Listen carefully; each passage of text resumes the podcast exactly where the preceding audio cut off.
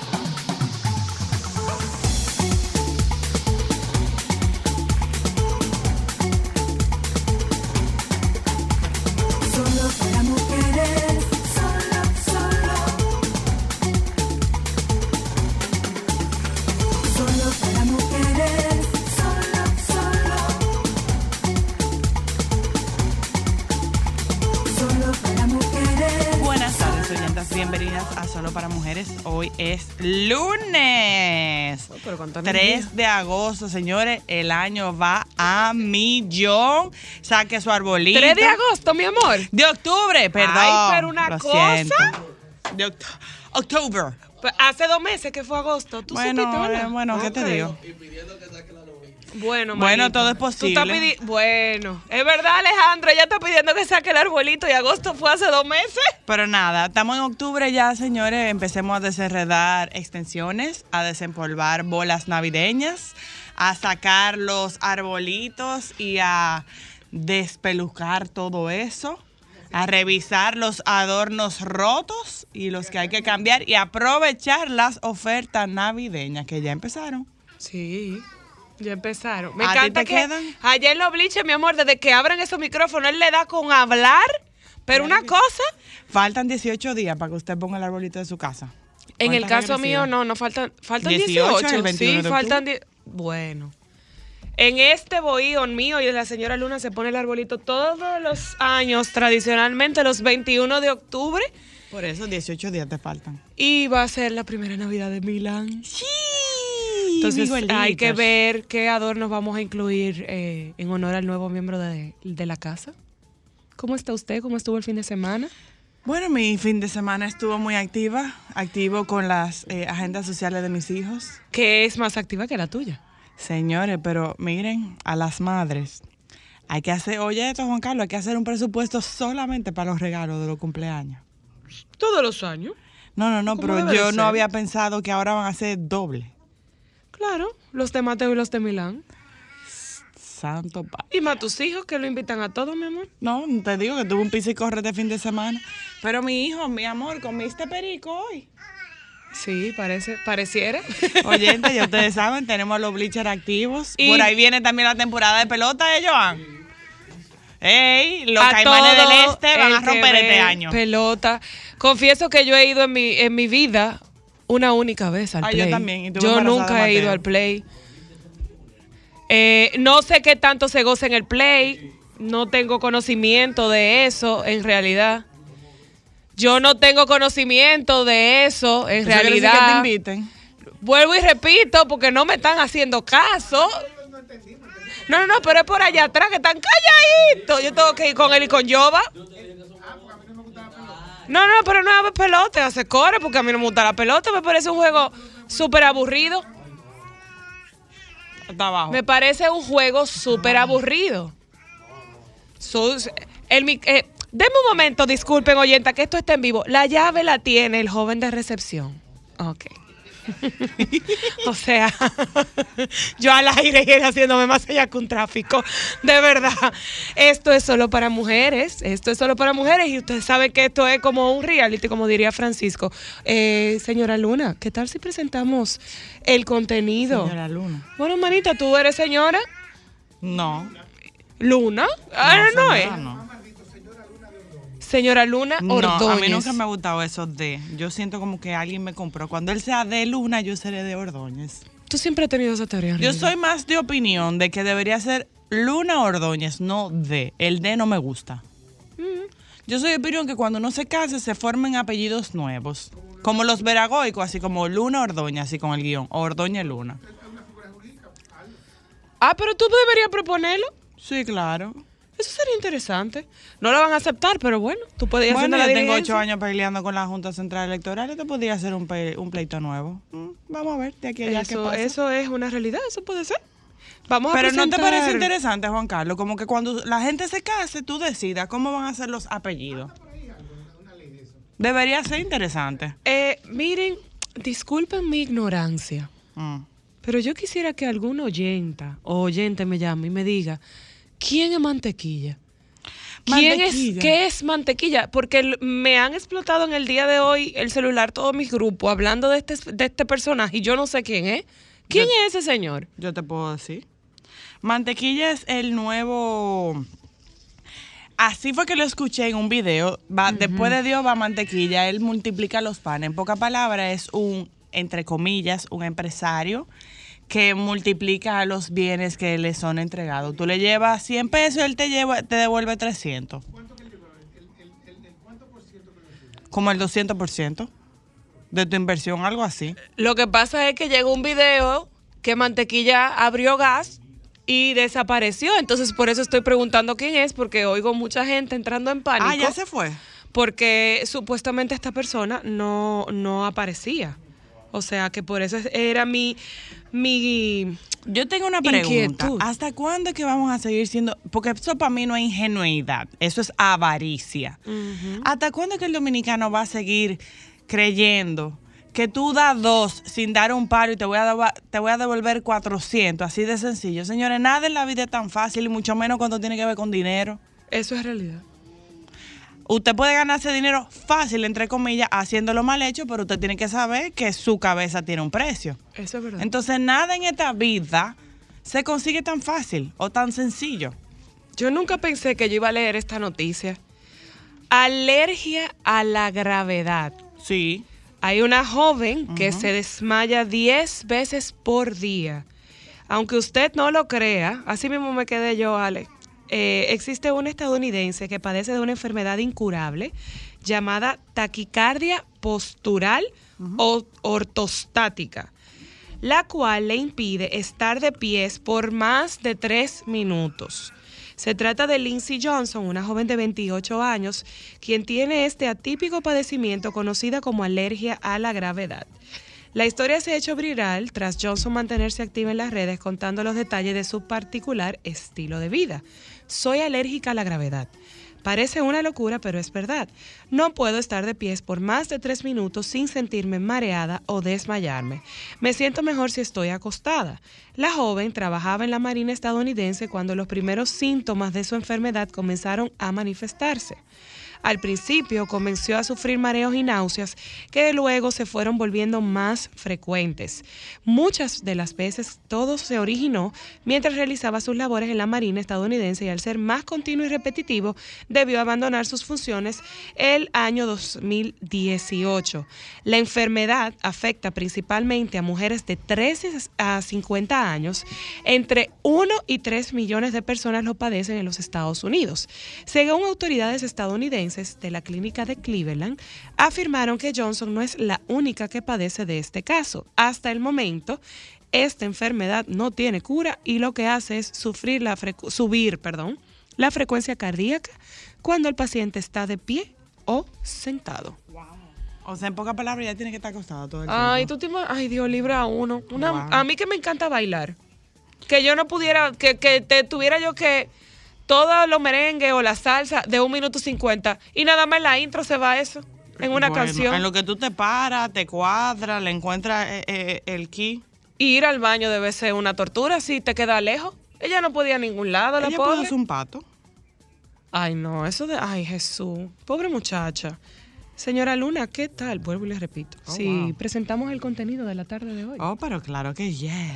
Bueno, esta tarde, como siempre, hoy es lunes, conversamos con el baby desde Santiago y hoy vamos a hablar de algo que para mí es sumamente interesante, oyentas, eh, y creo que es prioritario en la vida de toda madre isleña. Vamos a hablar de los niños, el agua y natación con Ay, Profe sí. Irving de Kids Fitness y también estaremos hablando de cómo salir del closet con tus sobrinos. ¿Cuáles son las recomendaciones en este departamento con la doctora eh, Belkis Batista, que es psicóloga, y estaremos compartiendo con José Rodríguez su experiencia de investigación sobre esta materia. Así que vámonos un momentito a publicidad, ya volvemos. Hola, Hola, baby. Hola, ¿cómo están? Bien, ¿y usted? ¿y tú? Ay, qué bien, muy bien, un poco eh, acolo- acol- acalorado, pero eso es normal. Eh, pensando hoy en sacar eh, ya la corona de Navidad para ponerle en la puerta y unos arbolitos que tengo de vitico para decorar mi casa de Navidad. Como debe de ser, oíste que estamos a 3 de agosto, según Ámbar. No, 3 de octubre, yo me equivoqué. Ah, por eso, porque ya hay que empezar a celebrar desde ahora, aunque el clima. Y no te creas, aquí de noche yo estoy sorprendido, porque de noche y en la mañana temprano, la verdad es que tú, oye, me siente una temperatura diferente, eh, hay un fresquito. Está En el refrescando día ya. ahora mismo que yo estoy en la calle, mi amor, esto es, ya tú sabes, para andar, a- bueno, Para andar muy- para andar como. para andar ligero de ropa. Ay, sí, ay, sí. Ay, de No, verdad, esto está está demasiado difícil. Esto está Sí, como está para andar com- en telita así livianita, que sea casi transparente, para refrescarse. está- está complicada la situación. Mira, este, em, en este fin de semana, la verdad, bueno, en este fin de semana hubo muchas cosas, eh, muchas presentaciones. Lo de Marco Antonio Solís fue un palo. Ay, he escuchado muy, muy, muy buenos Un reviews del concierto. Total y rotundo, porque la verdad es que este espectáculo de él es muy completo. Y él tiene una energía que la transmite, eh, además eh, eh, eh, la, la orquesta, los bailarines, eh, y la verdad es que la gente se lo disfrutó durante los dos días. Ay, y fue sí. muy exitoso, estuvo lleno, eh, que eso es algo muy importante. Aquí en Santiago, yo fui a una actividad que me encantó Cuéntame. el ay Dios mío el, el sábado eh, que me invitó el Ministerio de Mujeres y Hombres Caminando con Cristo y hicieron la segunda versión de una tarde de té bueno se lo comenté a ustedes que era el eh, bueno en una tarde de té el amor de Dios te sana te salva te consuela y te libera esto fue en el centro Belarminio pero la particularidad de esta tarde de té era que era inspirada en las mujeres importantes de la Biblia. Ay, qué chulo. Entonces, cada anfitriona representaba una de estas mujeres importantes, María Magdalena, Sara, María, la madre de Jesús. chulo. Y entonces fueron vestidas también como estos personajes y cuando las presentaron, ellas tenían que presentarse eh, hablando sobre el personaje. Ay, pero eso está muy Hola, chulo. yo soy María eh, y tengo, bueno, pero una cosa chulísima, además hicieron rifa, hubo música en vivo, eh, la verdad es que la pasé súper bien, eso fue por un lado. Y andabas el- con tía Bélgica, por si acaso, ¿no te encontraste con ella? No, pero me conté, no, eh, me, me encontré extraño que Bélica no fuera. Por eso te pregunto, porque ella le encanta en una- eso. Yo me senté en una mesa donde estaban muchas de sus amigas, pero no sé por bueno, habrá tenido algún otro compromiso. Y él en el día de ayer, eh, bueno, dos grandes actividades importantes. La primera es que de nuevo se hacía la romería eh, española en Ay, el centro español. Ay, se retomó, qué chulo. Ay, ya lo sabe, mi amor, con un éxito rotundo. Bueno, que inicia por la mañana con una misa, luego las presentaciones artísticas, eh, tanto del grupo de baile como de, de orquesta, por ejemplo, estuvo la banda como invitada. Eh, en- y la verdad que fue muy exitoso. Y ayer fue la culminación de Exposivao, que también hicieron un Ah, acto de ¿pudiste pasar. Francisco? No, mi hija, si te cuento lo de Exposivao te cae muerta. ¿Qué Que yo pasó? fui todo muy bien, se me quedó el carnet, iba a entrar por una por una de las puertas y el que estaba en seguridad entendió que no, que yo no podía entrar por ahí porque yo no tenía ni mi carnet ni que yo que me dijo, usted tiene que dar la vuelta y irse por allá adelante. Digo, ay, pero usted, pero qué dichoso, mi amor, cogí la vuelta y me fui. Ay, Dios mío. Mira, tú estás, muy adelante de la brisita, que no te estamos oyendo como si tú estuvieras en la playa, en el medio de uno Ay, de los perdón, huracanes. ay, pero eh, que se me olvida. Bueno, pero nada, sé que, que quedó muy bien y, y, y son gajes del oficio, cosas que pasan en el, eh, en, en el, en el largo caminar. Mira, Francisco, olvidó- tú sabes que la señora Luna viene el 21, eh, digo, cumple el 21, ¿verdad? Bueno, Y tú sabes- que mi amor, porque en esta semana No, yo me, yo tengo te- yo me dos amigas íntimas, amigas que se me han olvidado la fecha y coincidencialmente ayer tenía mucho tiempo que no sabía de ellas y las llamé en la noche y ya tú sabes que me dieron una rellena, mi amor. Ay, no, no, no, yo me encargo, tranquilo. kipe, como un kipe, no, porque es verdad. Para lo único que yo no tengo memoria es para, Para los, los cumpleaños. No, pero, pero yo te lo acuerdo. Yo me sé los cumpleaños de mi familia porque es obligado y porque nosotros tenemos un chat que por ahí lo ponen. Y, y tú, te, tú te sumas, el primero que felicita ya tú te acuerdas. No, Eso es lo que yo hago. lo si Facebook no me lo recuerda, mi amor, lamentándolo Pues mucho, lo que quería contarte es que como tú sabes que hay que poner el arbolito para en mi casa recibir Faltan el 18 cumpleaños y la. Navidad, eh, vamos a dar un viajecito para Moca, para la tienda de, de tu gente. Ay, yo quiero. Porque Ay, ellos subieron muchas cosas nuevas. ¿Lo van a hacer con Zoila o sola? Estoy esperando que ella venga para hacerlo con ella. Si ir. no, me voy yo sola. Nos vamos. No, no te pasa porque acuérdate que eso es un viaje, que es- eh, eso es un viaje como si uno se fuera como a, de pasadía. Y además que yo necesito de tu ayuda, tú sabes, para el presupuesto. para el- de pasadía para el campo. Claro, pues, y tú me ayudas con el presupuesto porque tú la trabajas a ella con el tema del presupuesto. Ay, santo Dios, cuántas cosas. Mira, eh, tú sabes que hablando de presupuesto, esta niña se encuentra en una, en una actividad eh, religiosa. Milagro Falcó está en México. Ah, sí, eso estuve Falcó- viendo. Tamara Falcó, la marquesa de Griñón.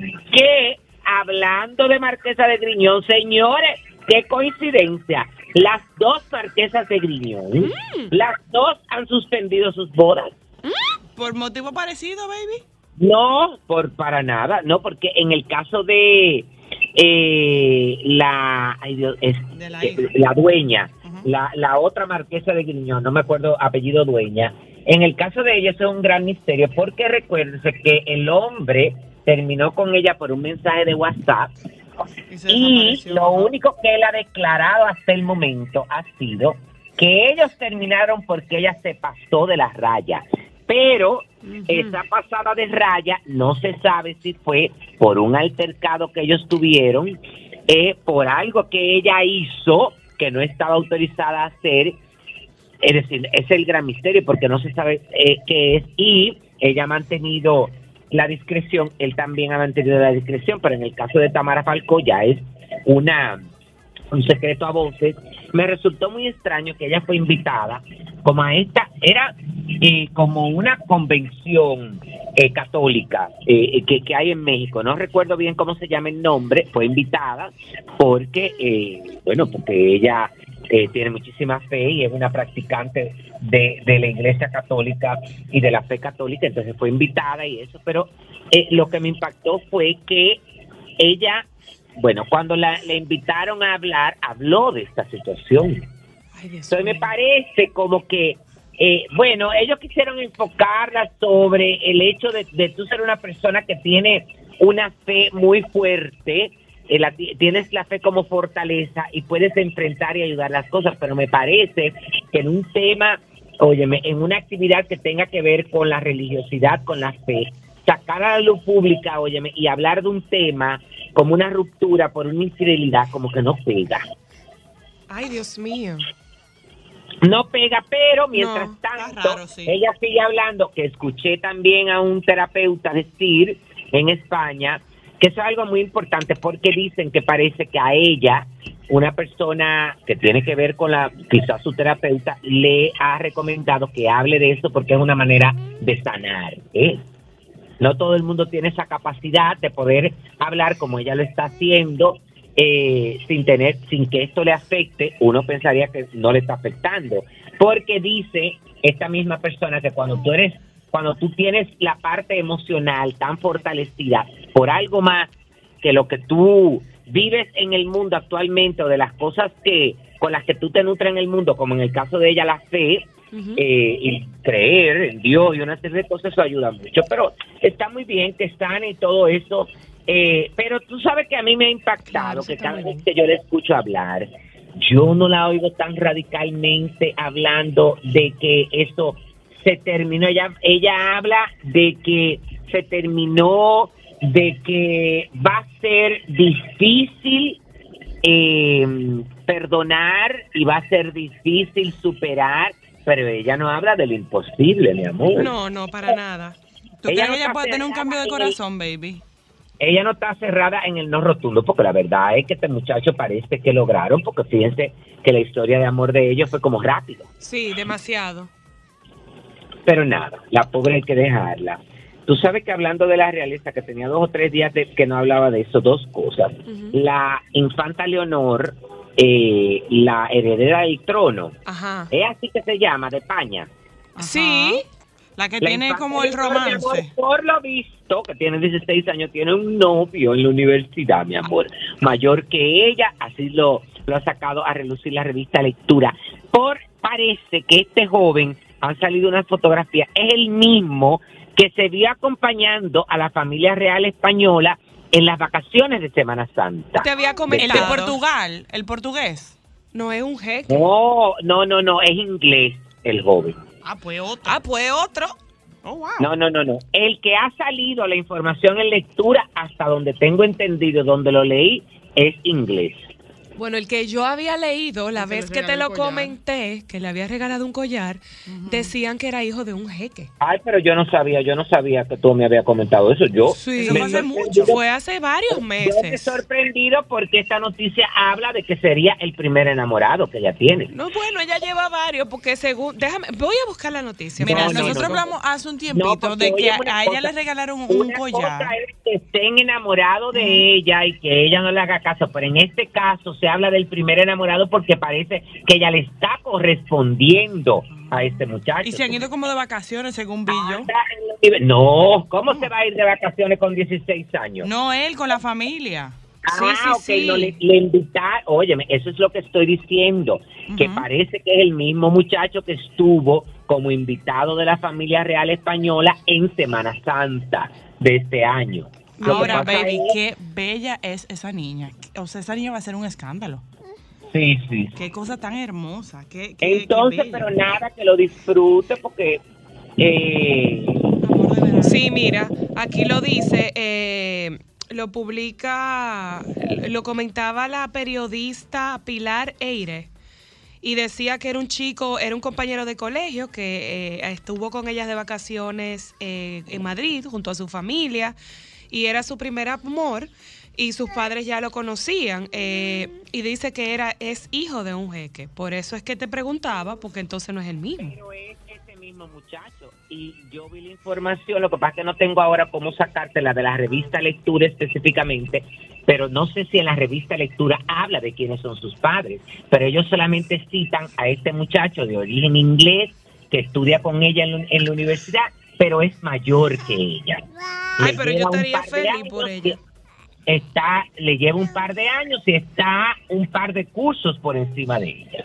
Es decir, que lo disfrute, mi amor. Esto no es, óyeme, yo espero que no sea porque hay que eh, vivir las experiencias. Claro. Eh, y yo estoy de acuerdo con que tanto el hombre como la mujer tienen que vivir varias experiencias para que sepan comparar y saber lo que es malo, lo que es regular y lo que es bueno. Es totalmente de acuerdo. Eso tal y que de que te casas con el primero, con el primer novio, y que si yo que lo único que yo he conocido, ay no, mi amor, No, no, parte no. del aprendizaje de la vida es ese, usted salir, usted conocer, eh, porque así como uno tiene un círculo social y un círculo de amistades que es bastante ecléctico, porque hay de todo un poco, así también, no es que te convierta, mi amor, espérate.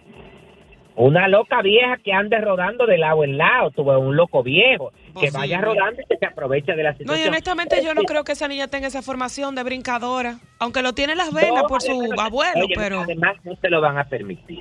no, no, para nada, para nada. Pero sí Bueno. es lo que tú dices, o sea, el ella conocer que le gusta y, y ella está muy joven todavía, o sea, para, para, para ya decir que este es el que va a ser eh, el compañero de vida. Pero ¿y la dejarán No, a ella conocer muchos amores, Francisco, como Bueno, es que reina? normalmente, bueno, lo- la, la familia, óyeme, los príncipes, los herederos, donde conocen a, donde su círculo de amistades se forma en, en el colegio, en las universidades, porque son los únicos lugares donde ellos tienen contacto con gente de manera directa. Claro. Porque ellos no hacen, ellos no hacen vida pública. Y yo creo que en ese sentido la realeza española es más flexible, ¿no? diversión, ¿eh? Que yo creo que en ese sentido la realeza española es más flexible. Que por ejemplo la inglesa, en, en, en cuanto al tema de, de, de conocer personas más eh, comunes y de tener una apertura más eh, interesante. Linda, y te parece suficiente. O- y no te parece suficiente. Yo sabía con que tú me ibas a haya casado con Megan. Yo sabía Que que tú me ibas a traspasó todos decir los límites. Porque, porque, hija, ya eso es mucho. Con demasiado decir, si tú comparas a Leticia, que aún era divorciada, pero es una periodista, con esta que es actriz, que no es que estoy diciendo que las actrices, eh, eh, óyeme. No, porque Grace Kelly fue reina. En última categoría, lo que pasa es que si tú hablas de eh, la realeza, como que tú nunca pensarías que una actriz se va a entrar para allá. No, Porque yo no la, yo no la vería ahí que- en verdad, no. Tú sabes que hay otra, eh, eh, cambiando de tema, hay una controversia porque eh, la, la reina Margarita de Dinamarca decidió retirar los títulos de príncipe a los hijos de, de el príncipe Joaquín, su hijo. A eso te iba a preguntar, ¿qué pasó Esto ha causado, bueno, esto ha causado mucha controversia porque estos son los hijos de su primer matrimonio, Ok. del primer matrimonio de su hijo Joaquín. Entonces le ha quitado los títulos de príncipe, pero les ha dejado los títulos de duque. Entonces, con relación a esto, la princesa Mari de Dinamarca, que sería la reina consorte cuando o muera la reina Margarita o abdique a favor de su hijo, ella, eh, bueno, los medios estaban esperando que ella se pronunciara con relación a esta polémica decisión eh, y la princesa heredera participaba, bueno, en una inauguración de una conferencia de la juventud eh, y donde eh, aseguró, también revisaremos los títulos de nuestros hijos cuando llegue el momento. Puede entender que es una decisión difícil de tomar y una decisión muy difícil de recibir. Eh, ella mm, reconoce que puede ser difícil, el cambio puede ser difícil y realmente puede doler, pero eso no quiere decir que la decisión no sea la correcta. También miraremos los títulos de nuestros hijos cuando llegue el momento. Hoy en día no sabemos cómo será la casa real en la época de Cristian o cuando comienza a acercarse a la época de Cristian. Este es el heredero. Ha asegurado sobre el futuro de la monarquía en su país. Hay que recordar, y tal y como anunció la Casa Real danesa hace ya siete años, en el 2016, su hijo, el príncipe Christian, será el único nieto de la reina que reciba una anualidad del Estado como adulto, porque todo tiene que ver por eso, con la manutención de todo eso vago que muchas veces no contribuyen ni hacen nada y le pagan un dineral para que estén delirando y gozando. Honestamente, a mí siempre me ha parecido ella una mujer absurdamente inteligente, centrada y aterrizada. Mu- de la época. Ella va, no, mi amor, ella va millones de años antes. O sea, ella- esa mujer siempre me ha parecido una mujer muy adelantada, toda la vida. Bueno, eh, ¿cómo es que se llama esto? Ella, la reina Margarita, en su última aparición pública, se re- reafirmó la decisión que ha tomado sobre el estatus de los hijos del príncipe Joaquín, explicando que será una decisión buena para ellos en el futuro. Nicolás, Félix, Henrik y Atena, de 10, aunque van a seguir manteniendo su lugar en la línea de sucesión al trono a partir del primero de enero del 2023, perderán la distinción real tal y como explicó la Corte en su comunicado oficial, eh, los nietos de Margarita de Dinamarca solo mantendrán el título que heredaron de su abuelo paterno. En abril del 2008, su majestad la reina confirió los títulos de conde, condesa y Montpesat a sus hijos, a sus cónyuges y a sus descendientes. Una decisión que puede ser controversial para ellos, pero que está muy bien recibida por el pueblo. Porque hay que recordar, óyeme, que cada día eh, el, el porcentaje de aceptación de las monarquías eh, está bajando muchísimo, sobre todo en esas monarquías que son como muy visibles. Sí, Eh, eso es verdad. Eh, y nada, eso es parte de lo que va a pasar. Wow, pero de verdad me parece una decisión muy inteligente y cuando tú oyes la explicación, ella tiene toda la razón. Es que las monarquías se están tambaleando en toda Europa. Claro. Y que tiene bueno. que ser así. Es que Yo la gente está cansada que- de mantenerlo y que ellos vivan mejor con lo que ellos Eso pagan. yo- Eso yo te iba a decir. Yo pienso que eh, tiene que haber un giro, tienen que dedicarse, tienen que estudiar, tienen que involucrarse, no solamente con actividades de índole benéfica y filantrópica, sino con actividades productivas. Yo no sé hasta qué punto se puedan involucrar en actividades políticas, no a favor o en contra, pero sí trabajar en instituciones del Estado Sí. donde ellos propongan programas, donde desarrollen programas. O sirvan los- hasta como, como un como un vehículo para, para propuestas. Es decir, que vamos a ver qué pasa con eso. Trabajen más, ganen menos. Porque incluso, según yo tengo entendido, eh, la reina Isabel tenía negocios y creo que el príncipe Carlos tiene, negocios también. Ellos alquilan los terrenos del, de, Ellos del tienen más negocios, ellos Sí, tienen pero, negocios. pero está, está bien esa parte del negocio. Yo lo que estoy haciendo es que la gente lo vea un poco más aterrizado. Totalmente, decir, totalmente de trabajo, acuerdo. haciendo trabajos que vayan a favor, óyeme, de la ciudadanía, de la economía, Sí, sí, sí. no para beneficio de ellos, sino para beneficio del país y de la Y ciudadanía. de la ciudadanía, es verdad, totalmente de acuerdo. como- claro, estar como un servidor público. Claro. Esa es la palabra. Francisco, convertirse en servidores públicos. Porque que al final eso era el propósito desde el que principio, que, eso era lo que ellos debían ser. Bueno, se supone que, de- óyeme, ellos no, ellos no quieren hacer nada de eso, deben de cambiar Claro. para este- darle un giro a sus vidas con relación a esto. Eh, el cantante Ricardo Montaner demandó a una psicóloga argentina Ah, tras ay, esta sí. evaluar en Twitter una fotografía, esto fue en el, el 11 de enero, una fotografía del músico venezolano besando en la boca a su hijo Ricky Montaner cuando tenía siete años al momento de generarse la imagen. Fue la propia profesional de la conducta humana de nombre Florencia Rodríguez que dio a conocer la notificación legal a través de un video publicado en su cuenta de TikTok, donde también considera la acción del artista como abuso hacia una mujer. Esta Ajá, significa- Abuso fuiste tú, babies. No. esta, esta demanda significa para mí una amenaza legal directa contra una psicóloga que casualmente es mujer. En su tweet me agrede por mi condición de mujer y casualmente me inicia una demanda cuando recibí un montón de críticas terribles de parte de periodistas y de gente que habla sin fundamento. En cambio, yo di una perspectiva desde la prevención y desde la salud mental. Eh, que caemos en lo mismo de mi humilde opinión. A usted nadie se la pidió, no opine. Qué bueno que la demandaron. Yo estoy Ella totalmente quedó- de acuerdo, Francisco. ¿Y tú sabes por qué? Porque la gente tiene que entender algo. Usted no quiere que le respondan de manera inadecuada. No se coloque en posiciones en las que usted puede ser afectado. Pero no solamente eso, Francisco, o sea, ¿qué contexto como profesional de la relación entre papá Bueno. e hijo usted tiene para evaluar o decir que está mal o está bien? Porque cada dinámica familiar Es es diferente. Hay miles de millones de dinámicas, hay miles de millones de linajes y de formas de expresarse Claro. amor de la gente.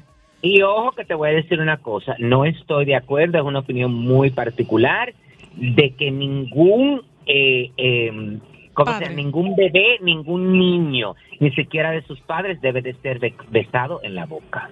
Pero eso, eh, eso, Por una cuestión, eso no, mira, es una cuestión de higiene, es una cuestión de un mensaje que tú estás mandando. Óyeme, los seres humanos nos crían que quien nos besa en la boca ajá.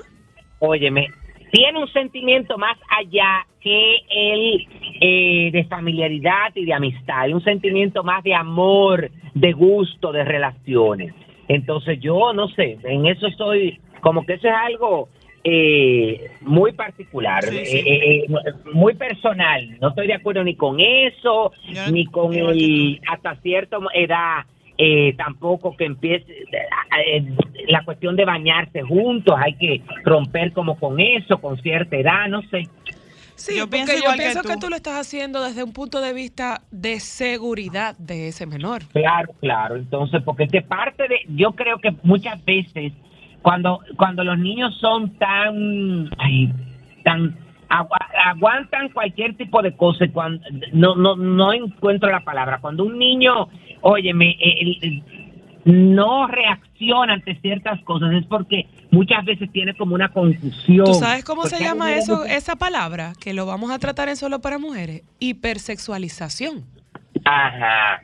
¿Qué ves. es eso? Entonces, yo creo que cada cual tiene que ser como cada cual, porque a mí me criaron como una gente como de antes, donde no existía todo este modernismo y toda esta tocadera y toda esta que sé yo que para ti. Y yo soy una persona normal. Lo que pasa es que que tú estás viendo y tú estás criado desde el punto de vista quizás de que tu cuerpo es tu templo y que no hay Pero que claro. expresarlo, no, tú no tienes que expresar tan físicamente el cariño. Es eso. Claro, pero yo, mi- mira, yo, ya- ya- ah, bueno, no, ya no debería decirlo porque le va a dar vergüenza, pero yo te voy a- en el caso, por ejemplo, de mi hermana, ha criado a sus hijos con, eh, diciéndole que tienen que cuidarse sus partes privadas. Claro, y que su cuerpo es su templo y ellos tienen Claro, que, y cuando que- tú entras, mi amor, que ellos están así, tú ves que se tapan. Ay, no, mis partes privadas. Eso está bien. Eso está bien, eso está bien. Bueno. Pero yo pienso igual que tú, Francisco. Por ejemplo, yo soy mamá de varones y hace mucho que yo no me baño con Mateo. O sea, yo siento que eso es algo que él debe compartir con su papá. O sea, más por respeto a su pudor y a su integridad. Claro. Yo soy como en ese sentido igual que tú, soy más respetuosa. Tampoco he sido muy partidaria de besarlos en la boca. O sea, porque la boca tiene muchos gérmenes, tiene muchas Pero cosas. yo, yo eso Yo no lo critico. Yo beso a mi no. mamá en la boca. Yo no. Eso, eso no, a mí esa parte, pero de adulta, nunca de niña. Eh, cada quien tiene su, su librito con eso. Ahora, Bueno, yo entiendo que mucho, es- eso es lo que pasa con las redes sociales. Aquí hay un...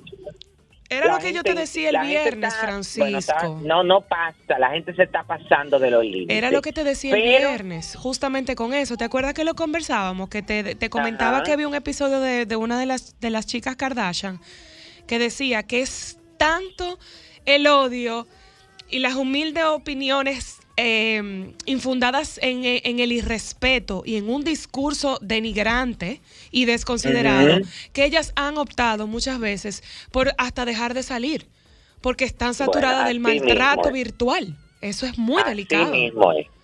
Algo más, baby. No, nada, que tengan una semana feliz. Ay, pues espero que el calor te trate mejor y que Gracias. las temperaturas frescas de la tarde te agraden. Nos juntamos Claro. el miércoles. Ok. Un besito.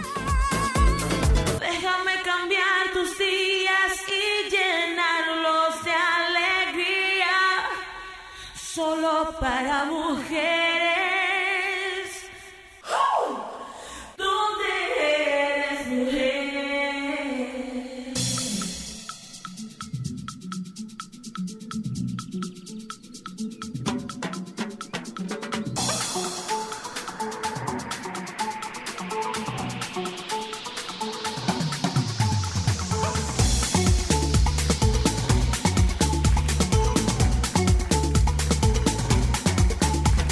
Bueno, y entonces estamos de vuelta en Solo para Mujeres y vamos a hablar de un tema sumamente interesante e importante a propósito de que continúa el calor y muchos vamos a playas y piscinas para buscar palear eh, eh, las ondas de calor y, y la bueno los efectos del polvo del Sahara que ya terminó, pero ustedes saben que vivimos en una isla y estamos siempre rodeados de agua.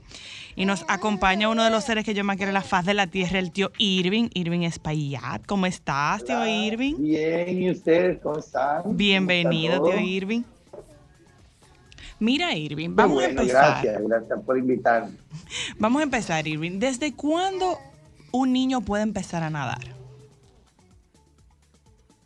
Bueno, mira, el niño puede empezar a nadar principalmente por el tema de sociabilización después que recibe su vacuna de los dos meses.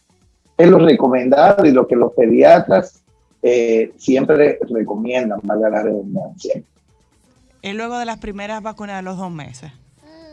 Exactamente, aunque yo he tenido niños, por ejemplo, en mi núcleo familiar, que, que yo le he dado su primera clase al mes de nacido. Generalmente, o sea, si, si fuésemos a ver, no, no hubiera una restricción. La restricción es más porque ese niño va a estar con un adulto, ese niño puede estar en una pequeña sociedad en ese momento y realmente necesita estar cubierto, eh, obviamente, de, por las vacunas típicas que el niño recibe. ¿Qué beneficio puede tener para un niño empezar luego de las primeras vacunas de, de recién nacido a hacerlo ya después del año, Irving? Mira, esto es la, esto es muy interesante y esta pregunta tiene varias vertientes. Para, para podértela responder, lo primero que tengo que decirte es que hay que muchas veces establecer el, el, la diferencia entre vas a aprender a nadar y entre que nadar va a ser algo beneficioso para ti. Porque para el niño, desde muy temprana edad, la natación, la cual la hace prácticamente por un reflejo, ¿eh? empieza inmediatamente a tonificar en el niño sus grupos musculares. Empieza inmediatamente a trabajar también su desarrollo de un sistema que poco de nosotros escuchamos hablar mucho, que es el sistema vestibular o el sistema del, del, equilibrio. Este sistema es que le permite al ser humano en evolución, por supuesto un bebé que está evolucionando como tal, le permite poder gatear, le permite incorporarse, le permite hacer cantidad de cosas el hecho de desarrollar el sistema vestibular. Okay. Cuando el bebé está en el agua y el instructor lo libera en el agua, inmediatamente empieza a regular y a tratar de mantenerse en equilibrio, a tratar de equilibrarse. Y cuando así lo logra, inmediatamente empieza a hacer movimientos típicos del gateo. ¿Qué el famoso resulta? patrón cruzado, tío Irving.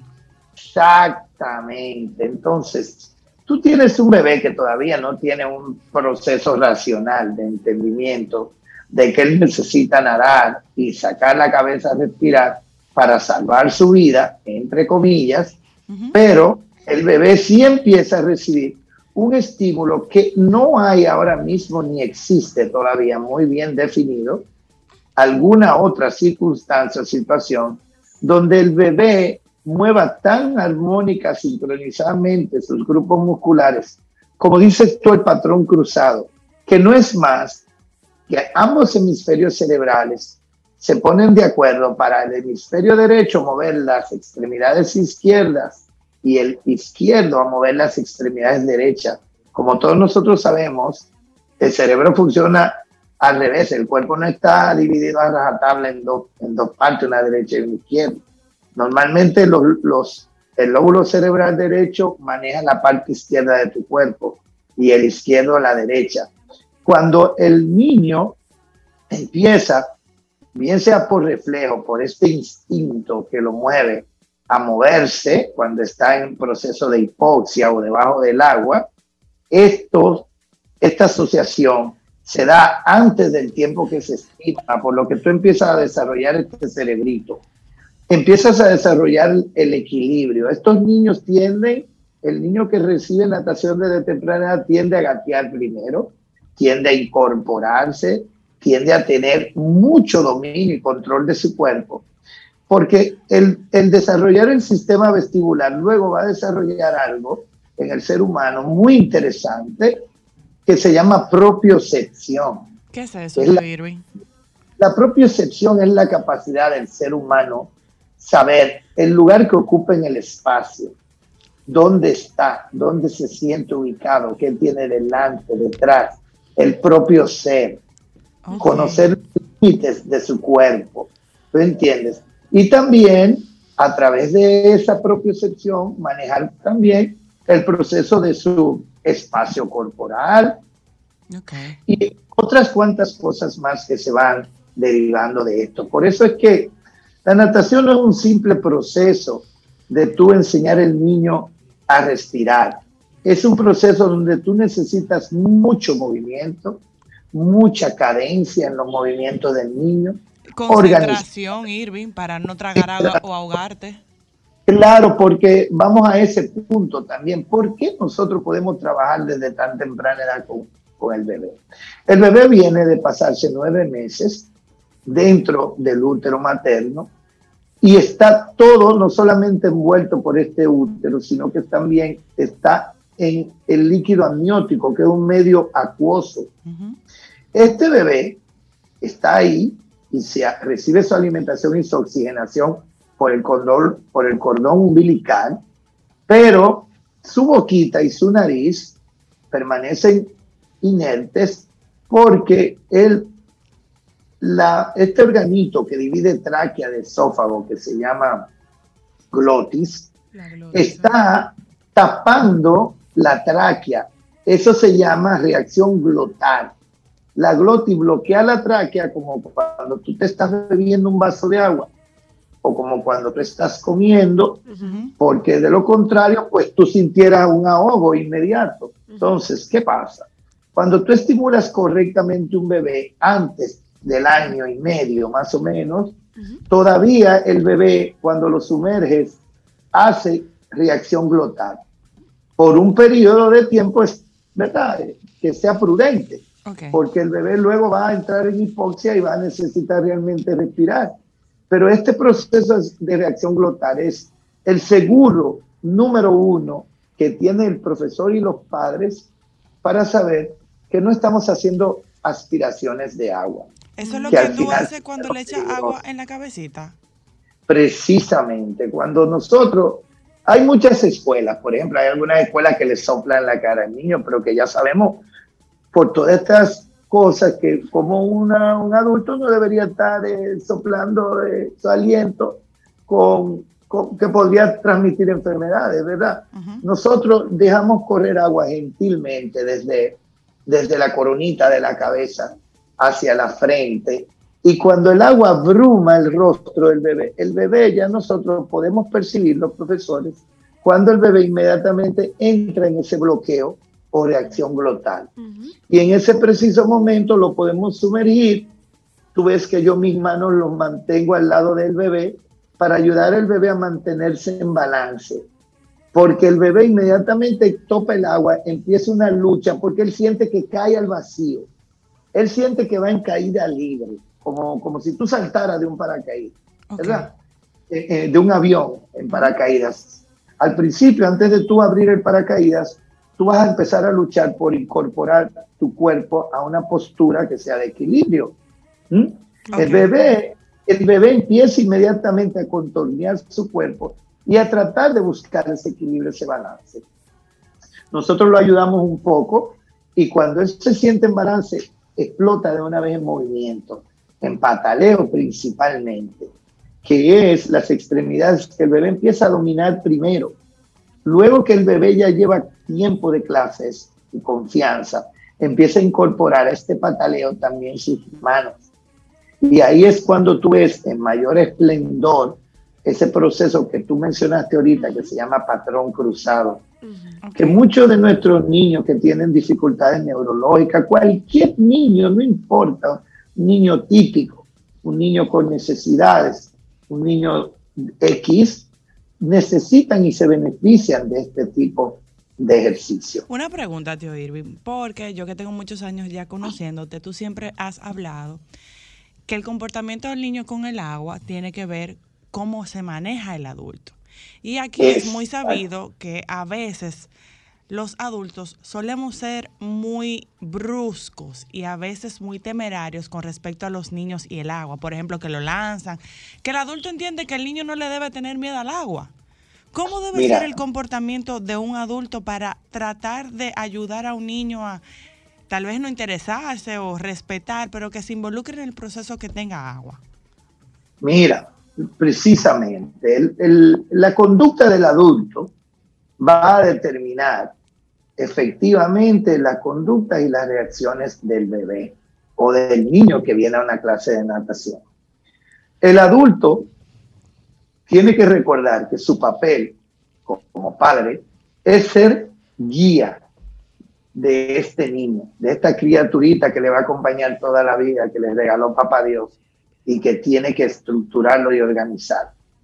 Últimamente, nosotros que tenemos ya dos generaciones dando clases de natación, 40 años, vemos cambios en las sociedades, vemos padres muy dispuestos sumamente informados, vemos cantidad, porque a todo el mundo, oye, el que no le fluye la información no, no está Claro. en esta época. Eh, pero vemos padres que se han convertido en seguidores de sus niños, cuando los niños deben de ser los seguidores de los padres, al igual que de los adultos que los ayudan en su proceso educativo. Los niños necesitan que el padre venga con una actitud positiva, con una actitud firme y que el padre muestre un poco de indiferencia y no demasiado apoyo tampoco. ¿Por qué? Porque cuando el niño se lo entregan en la mano a un extraño, lo primero que hace el niño es que llora porque está en las manos de un extraño, no porque esté en el medio acuático. Si un padre, yo le digo a todos los padres, cojan su bebé, métanse en el agua, métanse en la playa con ellos. Ellos se van a sentir lo suficientemente seguros y bien acompañados y probablemente no tengan ninguna reacción negativa. Pero para nosotros, crear un vínculo, el profesor toma con ese bebé, no importa la edad, crear un vínculo con el niño afectivo y que el niño confíe en lo que tú haces, toma aproximadamente ocho clases. En el caso de que un niño visite dos veces a la semana una escuela de natación, toma un mes, más o menos. Pero dependerá esto de la actitud del padre. Y de otra cosa muy importante que nosotros le decimos, cuando tú estás tomando esto, este paso definitivo, no es bueno que el niño venga con grandes comisiones, como le digo yo. Llegó con una comisión, llega con cinco familiares, llega con cinco necesidades de aspecto diferentes versus un extraño que está en el agua tratando de hacer un trabajo con esta persona.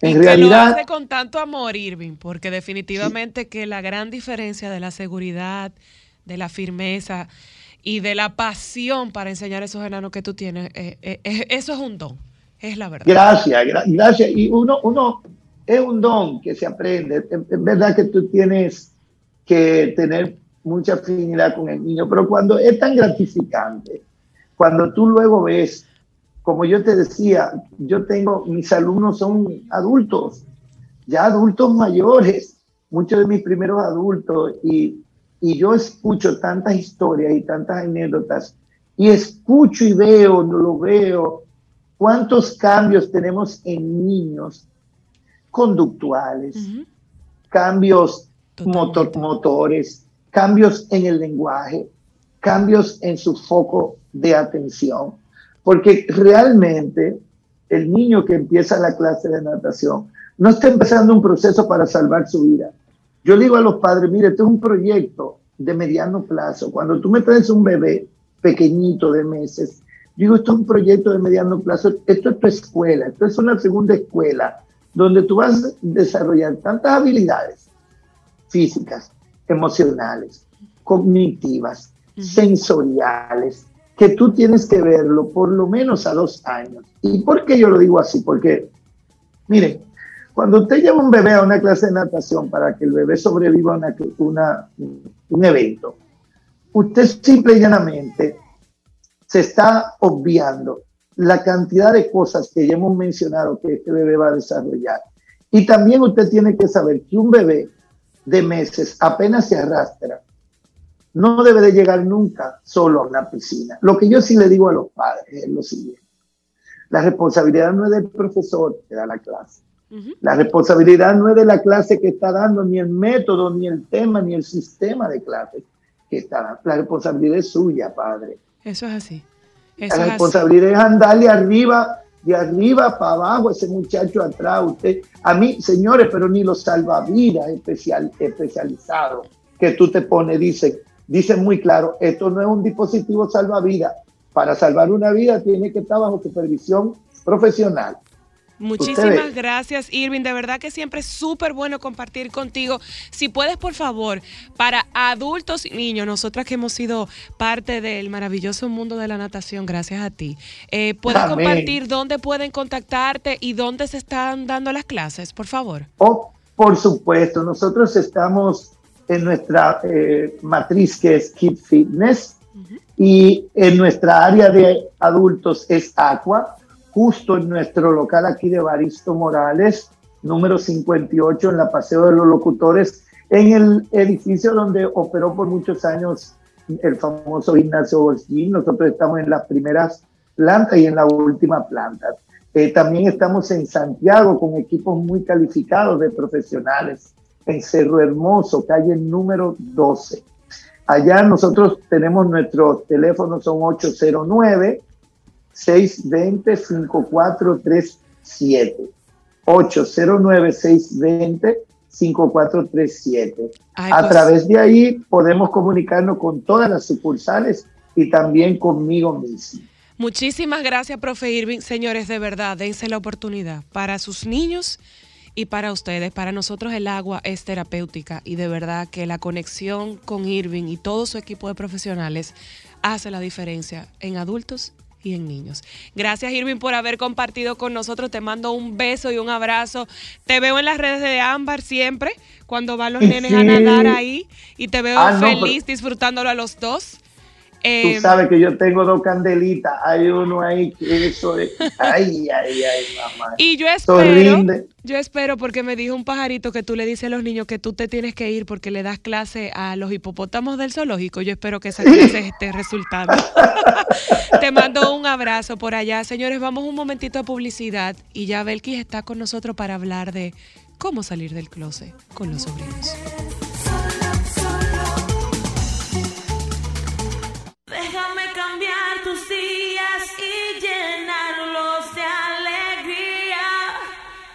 Solo para mujeres.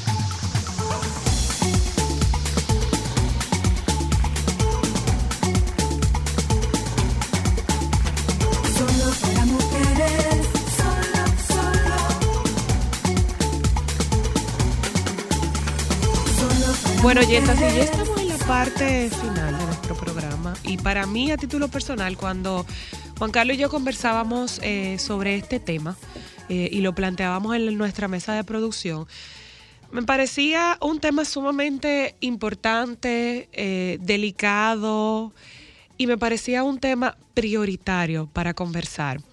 Porque la realidad es que yo como tía, yo soy y me siento parte muy importante de la vida de mis sobrinos. Yo doy la vida por mis sobrinos.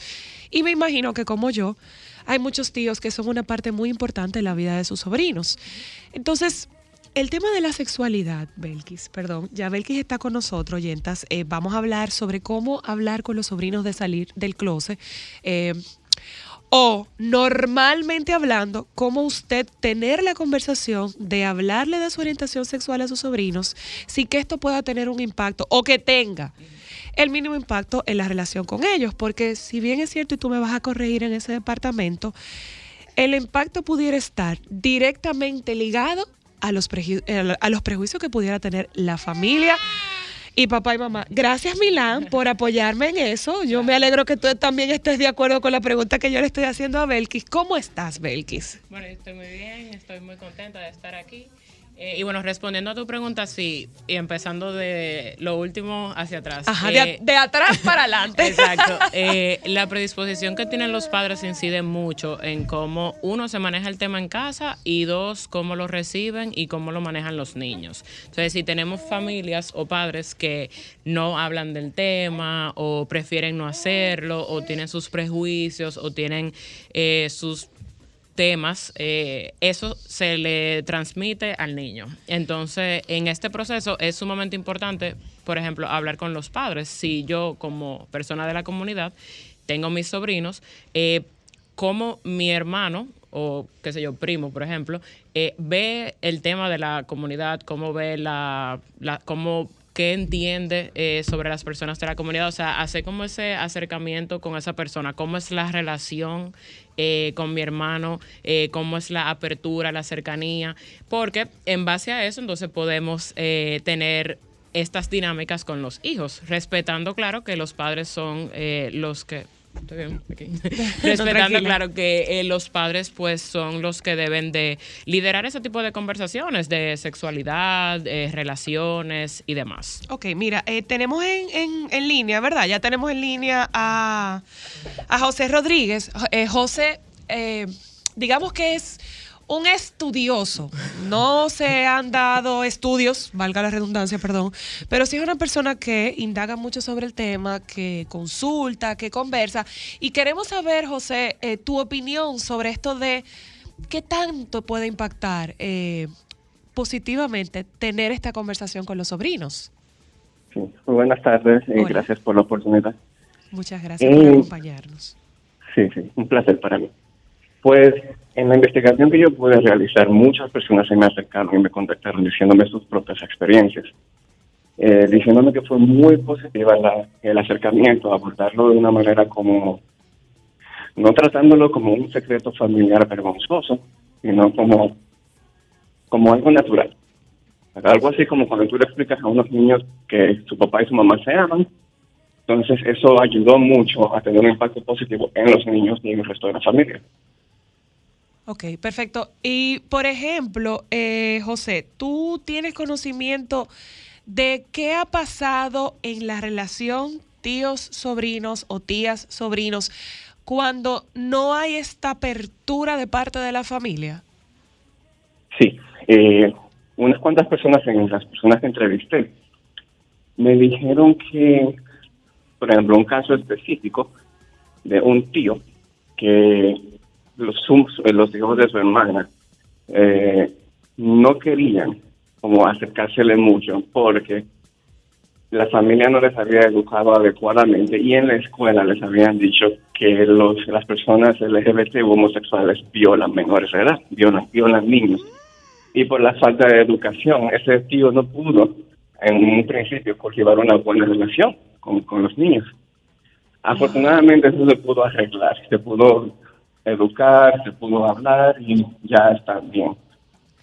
¿Qué recomendaciones tienes tú, José, eh, para esos tíos y tías que están debatiéndose, pudiéramos decir, entre lo comunico, no lo comunico, lo hablo con ellos? Porque si bien es cierto, es un tema muy tabú de nuestro país, vivimos en una sociedad todavía mentalmente cerrada y muy machista. Entonces, ¿qué tú les recomiendas a toda esa gente de la comunidad que nos está escuchando, que quisiera tener esa conversación con sus sobrinos? Muchas gracias por la pregunta, en verdad es muy importante. Yo, para responder esa pregunta que me la habían hecho, eh, consulté con un libro. Eh, el autor se llama Sudi Karatas, es norteamericano, Ah, mira qué interesante. y sí, él una vez tuvo la curiosidad de preguntarle a su hermana si sus hijos, los hijos de su hermana, estaban al tanto de la orientación sexual de su tío. Ella dijo que no, y no lo había hecho, no por homofobia ni nada por el estilo, sino como porque no sabía cómo abordar el tema y que ojalá hubiera habido un libro que, le, que la guiara. Entonces a él se le ocurrió escribirlo él y empezó a, entrevistar y a hacer estudios con muchas personas y en base a los, a los resultados escribió el libro. Las recomendaciones que él da son, por ejemplo, él dice que cuál es la mejor edad para los niños saber y hablarles sobre ese tema. Él dijo que la conclusión fue que no hay una edad específica, sin embargo, mientras más temprano, mejor. Y ujú, también sigue diciendo que es necesario decirlo, como hay personas que dicen, no, no hay que hablar de esas cosas con los niños, pero la cosa es que los niños y niñas no son tan tontos y despistados como los adultos quieren asumir. Los niños se dan cuenta y hacen preguntas, eh, según la experiencia y las, y las entrevistas que pudo tener el autor. Y lo que recomendó fue que cuando ellos pregunten, no hablarles mentiras, no es necesario hablarles mentiras y abordarlo con la mayor naturalidad posible. Por ahí yo te, te quería hacer esa misma pregunta, Belkis. Eh, y creo que lo hablaba contigo fuera del aire. Por ejemplo, en el caso de nosotras, que tenemos mu- nos criamos dentro de la comunidad, yo no recuerdo de pequeña haber preguntado, mm, tío fulano es o, o sea, no recuerdo haber tenido esa conversación, porque yo crecí en una familia donde mi mamá nos enseñó que hay que respetar a los demás. Con mucha empatía y Hay nosotros que- tenemos sean iguales o sean sí, diferentes, sí. hay que respetar. Pero en el caso de mío como mamá, ¿cómo yo puedo ir inculcando a mis hijos a que sean respetuosos y que ojalá esa conversación no sea necesaria? Y en el caso contrario, para quienes no se sienten tan cómodos como yo, ¿cómo pueden irse preparando ellos para cuando tal vez les toque esa conversación? Sí, es súper buena pregunta porque por eso es que es tan importante la educación sexual. Y la educación sexual, ahora mismo yo sé que es un tema sumamente Que controversial. no es genitalización, que no es señores. exactamente, que no es que tú vas a hipersexualizar al niño ni nada, pero desde que los niños son pequeñitos, tienen eh, etapas en donde van aprendiendo ciertas cosas. Si, por ejemplo, un niño tiene dos años, comienza a aprender a bañarse, comienza a ver sus genitales, se compara con el genital de mamá, se compara con el genital del papá. Ellos van preguntando de acuerdo a su edad.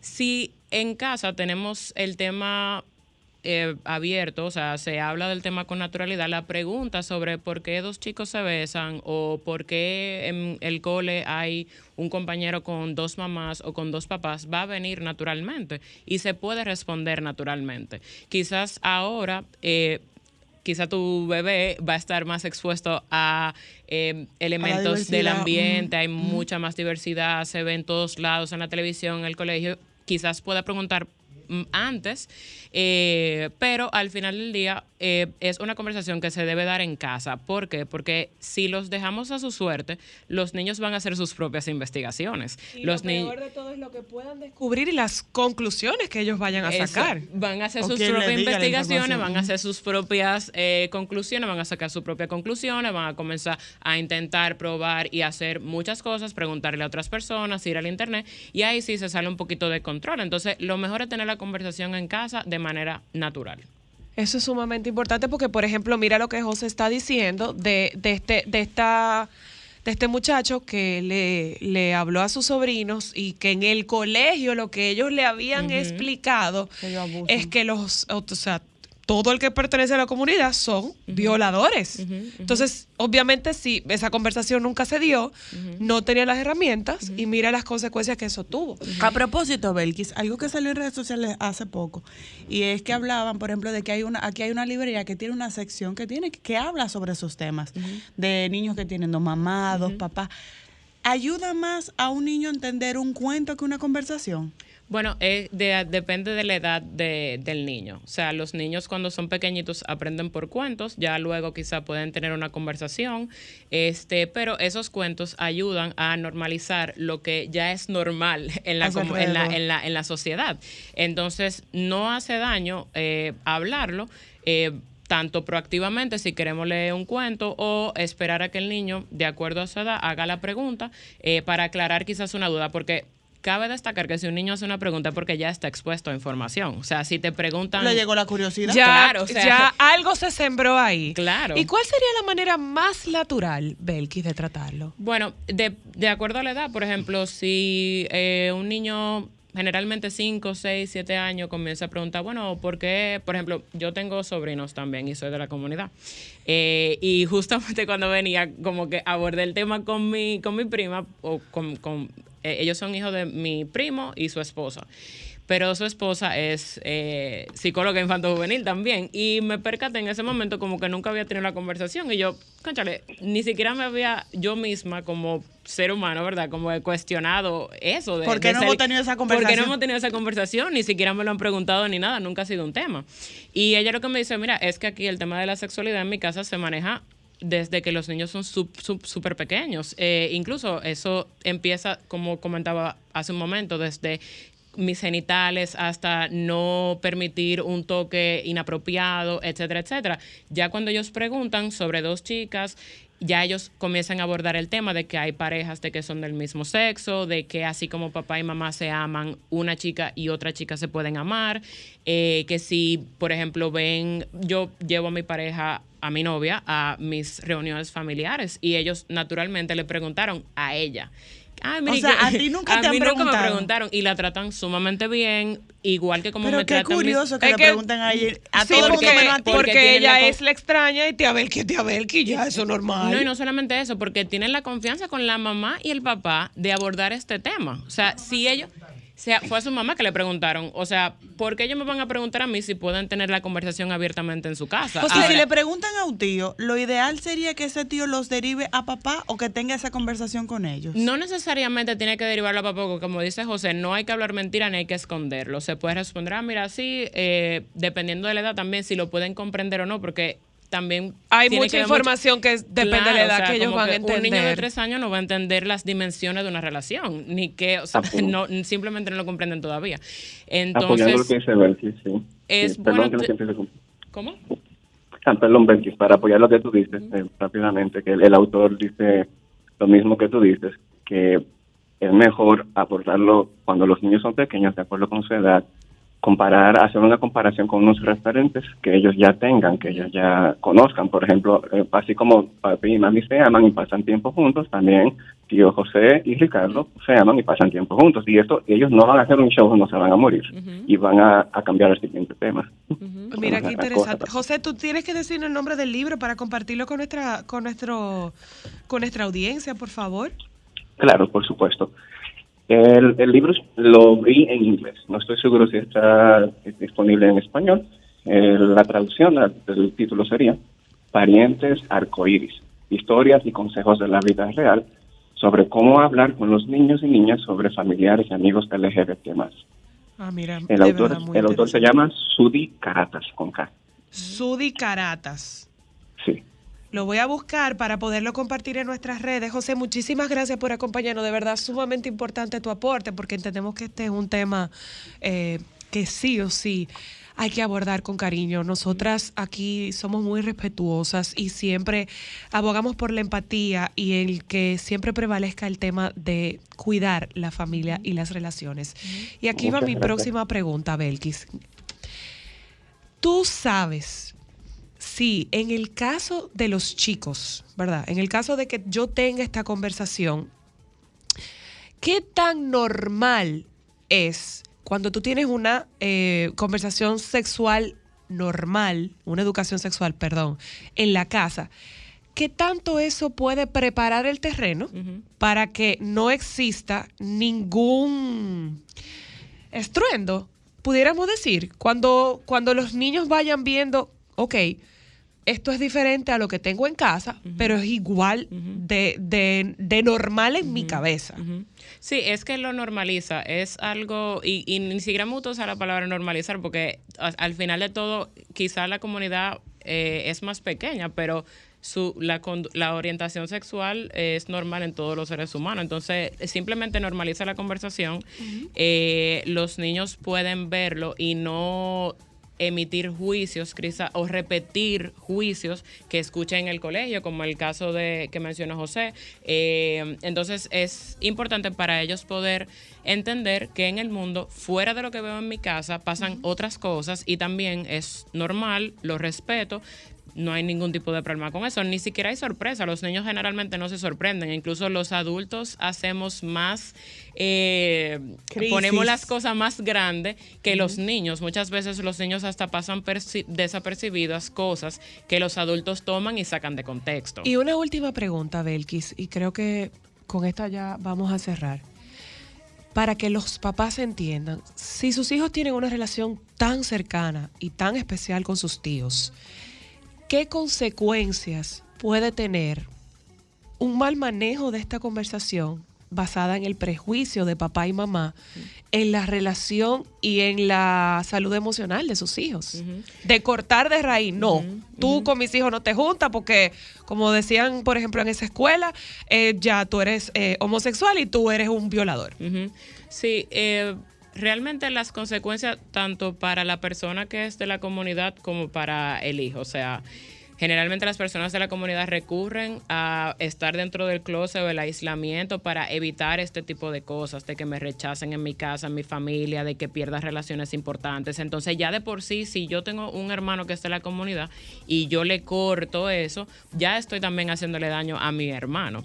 Ahora, la relación de mi hijo y mi hermano ob- obviamente se va a ver afectada porque ya va a estar dictada por lo que dice papá, ya se va a crear esa distancia entre yo y mi tío, no vamos a poder conectar. Sin embargo, lo más importante es que la duda se va a quedar ahí. O sea, aunque nosotros hagamos lo que sea para evitarlo, la duda si se plantó va a estar ahí y los Y él va a niños van a hacer su investigación de manera independiente sin ti y sin ni siquiera involucrarte y sabiendo que probablemente no te van a poder abordar con otro tema porque simplemente papá estalla cuando yo le pregunto, se pone la situación se pone muy tensa, rechaza o lo que sea y no se van a sentir en la libertad de, de expresar cualquier otra duda con relación a cualquier otro tema. De verdad, sumamente importante. Belkis, Esa parte es muy importante. muchísimas- Mm. Muchísimas gracias por habernos acompañado en la tarde de hoy. Eh, si puedes, por favor, comparte tus contactos para las personas que estén interesadas. Eh, bueno, yo uso redes sociales, mi nombre es Belkis Batista. este, y bueno, nada, estamos aquí a las órdenes. Yo trabajo mucho con la comunidad, también trabajo, o sea, trabajo con, con cualquier eh, persona, pero trabajo muy de cerca con la comunidad, o sea que eh, realmente me alegra mucho que se utilicen estos espacios para aclarar y, y llevar este mensaje, porque ahora por el mismo tema de las redes sociales hay muchas opiniones diversas, muchos sesgos, mucho juicio, eh, que realmente confunde un poco la co- a, a la, a la- a la población y genera rechazo, genera distancia entre todos y al final como que no, no debería ser así. O sea que les agradezco muchísimo el espacio y que, y que traten estos temas. Al Vuelve final, eh, gracias ustedes por habernos acompañado. Oyentas, como siempre, al final nuestro propósito es darle herramientas para que ustedes se informen y sigamos creciendo juntas. Muchísimas gracias por habernos acompañado. Nos juntamos con ustedes mañana. Los compañeros del Sol de la Tarde, ah, ya los veo por ahí. Acompáñenlos a ellos. Bye. Sol 106.5, la más interactiva. Una emisora RCC Miria.